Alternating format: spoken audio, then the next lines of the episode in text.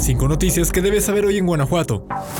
El gobernador de Guanajuato, Diego Sinue Rodríguez Vallejo, se comprometió a detener a los responsables del asesinato del activista Adolfo Enríquez Van der Kamp para antes de este domingo. Al referirse por primera vez al crimen, a una semana de haberse producido, el gobernador urgió al fiscal general del estado, Carlos Amarripa, a intensificar los esfuerzos para resolver el caso y capturar a los culpables. Por su parte, el fiscal del estado afirmó que el activista fue asesinado por más de una persona. Respecto al móvil y si los responsables pertenecían o no a un grupo delincuencial, dijo que sí lo saben y en su momento lo darán a conocer. También señaló que el activista no presentó ninguna denuncia formal respecto a las amenazas que recibió por su labor, mientras que los familiares de Vanderkamp piden que se haga justicia y aseguraron que la fiscalía no ha tenido un acercamiento con ellos.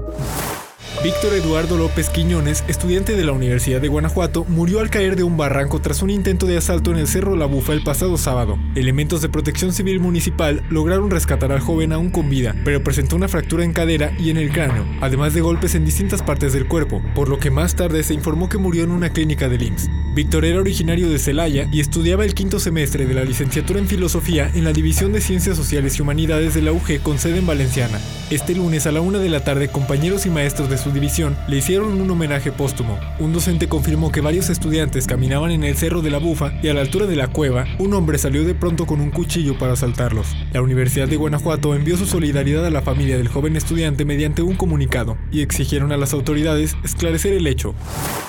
La Navidad llegó a León en medio de un caos vial con la caravana navideña Coca-Cola, un popular desfile de la empresa refresquera que desde hace 10 años no visitaba la ciudad. Desde las 5 de la tarde miles de personas tomaron su lugar en espera del show que recorrió el Boulevard Francisco Villa. A las 8 de la noche el gran momento llegó y el emblemático tráiler de la Coca-Cola encabezó el desfile adornado con luces y música navideña. Aunque las autoridades alertaron a los ciudadanos con tiempo y sugirieron tomar vías alternas, las principales calles de la ciudad se vieron saturadas justo a la salida de trabajos, escuelas y demás actividades, que cientos de personas se quedaron aturadas en el tráfico, siendo los bulevares más afectados Las Torres, Adolfo López Mateos, Mariano Escobedo, Campestre y Francisco González Bocanegra. El desfile terminó muy pronto en comparación con el tiempo de espera de los asistentes, pues apenas desapareció el último carro, el paso vehicular comenzó a fluir.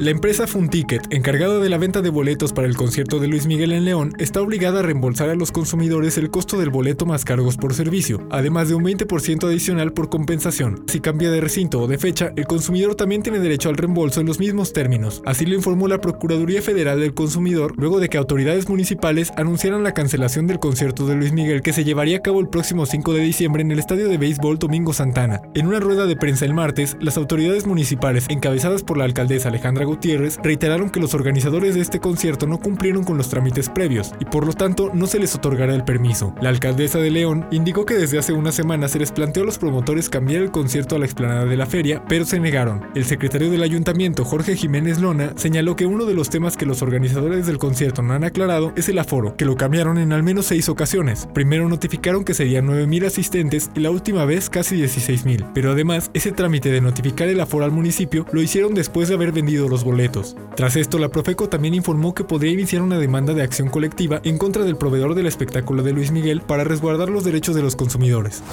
La alcaldesa de León, Alejandra Gutiérrez, aseguró que el costo de entrada a la Feria Estatal de León 2024 aumentará solo un peso y no tres como lo propuso el patronato de la feria. Pasará de 12 a 13 pesos, aunque no detalló cuáles serán los espectáculos novedosos que se presentarán. Gutiérrez Campos informó que se analiza un tema de gratuidad para permitir el ingreso de las familias a la Feria de León y reiteró que la próxima edición garantizará una diversidad de eventos gratuitos. El tema del costo del boleto de ingreso será el tema que se analizará en las comisiones del ayuntamiento y tras su aprobación pasará al pleno para su votación.